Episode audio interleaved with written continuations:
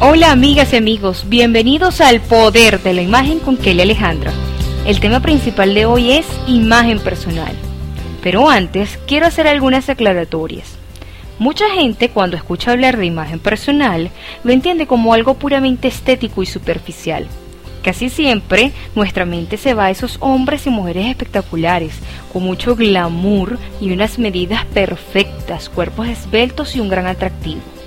Pero les cuento que imagen es mucho más. Imagen es percepción, es comunicación. Es decir, cómo nos perciben los demás a través de todos los códigos que emitimos.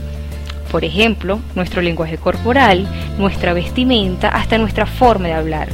La manera en que los demás nos ven será lo que verdaderamente somos para ellos.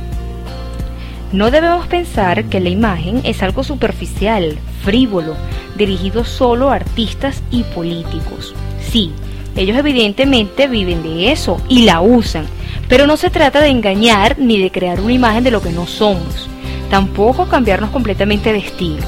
De lo que se trata es de comunicar mejor lo que somos, dar la imagen correcta en el momento adecuado. La imagen personal es la herramienta más poderosa que tenemos para poder proyectar y comunicar nuestra personalidad, nuestras capacidades y nuestro estilo a los demás.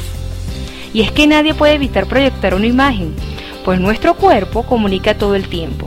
Entonces, ¿por qué no ocuparse de ella y proyectar la imagen que deseamos y alcanzar más fácilmente nuestras metas y objetivos? Hay imagen en nuestro tono de voz, en nuestra forma de comunicarnos, tanto en persona, por teléfono como por internet, nuestra vestimenta y nuestro estilo personal. Las empresas también cuentan con una imagen corporativa y saber manejarla de forma adecuada es de vital importancia. Y recuerda siempre, tu imagen es la llave que te abre las puertas del éxito.